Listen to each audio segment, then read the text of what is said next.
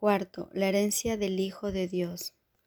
Nunca olvides que la filiación es tu salvación, pues la filiación es tu ser.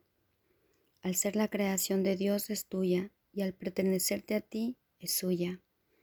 Tu ser no necesita salvación, pero tu mente necesita aprender lo que es la salvación. No se te salva de nada, sino que se te salva para la gloria. La gloria es tu herencia que tu Creador te dio para que la extendieras. No obstante, si odias cualquier parte de tu ser, pierdes todo tu entendimiento porque estás contemplando lo que Dios creó como lo que eres, sin amor. Y puesto que lo que Él creó forma parte de Él, le estás negando el lugar que le corresponde en su propio altar. ¿Cómo ibas a poder saber que estás en tu hogar si tratas de echar a Dios del suyo? ¿Cómo podría el Hijo negar al Padre sin creer que el Padre lo ha negado a Él? Las leyes de Dios existen para tu protección y no existen en vano. Lo que experimentas cuando niegas a tu Padre sigue siendo para tu protección, pues el poder de tu voluntad no puede ser reducido a menos que Dios intervenga contra él. Y cualquier limitación de tu poder no es la voluntad de Dios.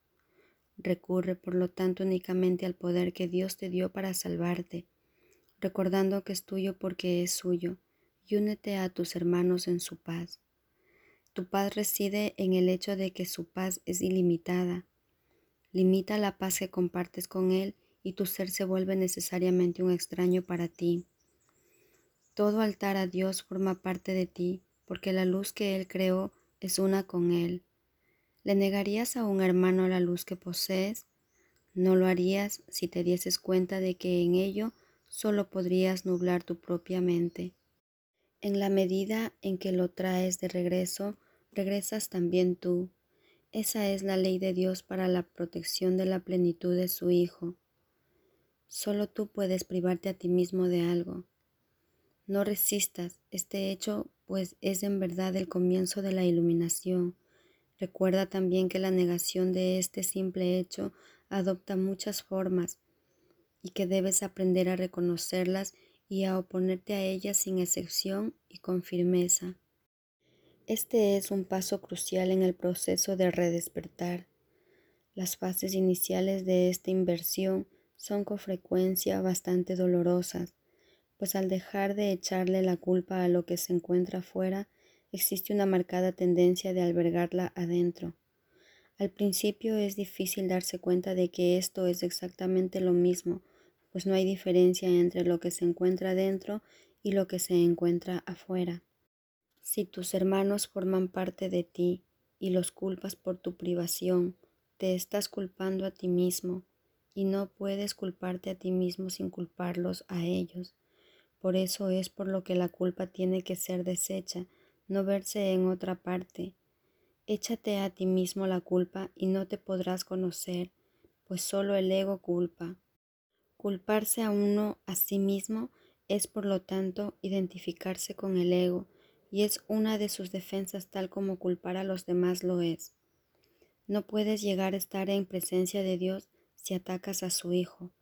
Cuando su Hijo alce su voz en alabanza de su Creador, oirá la voz que habla por su Padre, mas el Creador no puede ser alabado sin su Hijo, pues ambos comparten la gloria y ambos se les glorifica juntos.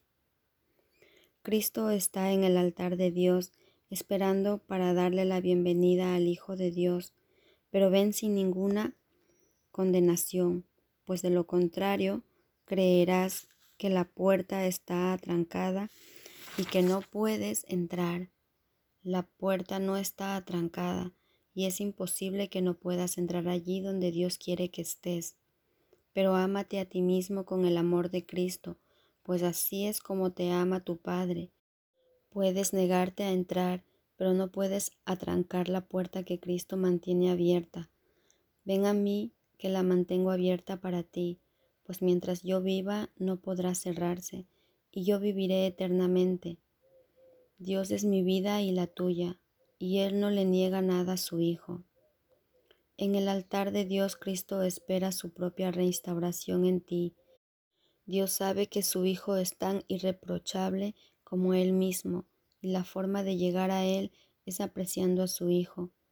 Cristo espera a que lo aceptes como lo que tú eres y a que aceptes su plenitud como la tuya propia, pues Cristo es el Hijo de Dios que vive en su Creador y refulge con su gloria. Cristo es la extensión del amor y de la belleza de Dios tan perfecto como su Creador y en paz con Él. Bendito es el Hijo de Dios cuyo resplandor es el de su Padre y cuya gloria Él quiere compartir tal como su Padre lo comparte con Él. No hay condenación en el Hijo, puesto que no hay condenación en el Padre. Dado que el Hijo comparte el perfecto amor del Padre, no puede sino compartir todo lo que le pertenece a Él, pues de otra manera no podría conocer ni al Padre ni al Hijo. Que la paz sea contigo, que descansas en Dios y en quien toda la filiación descansa.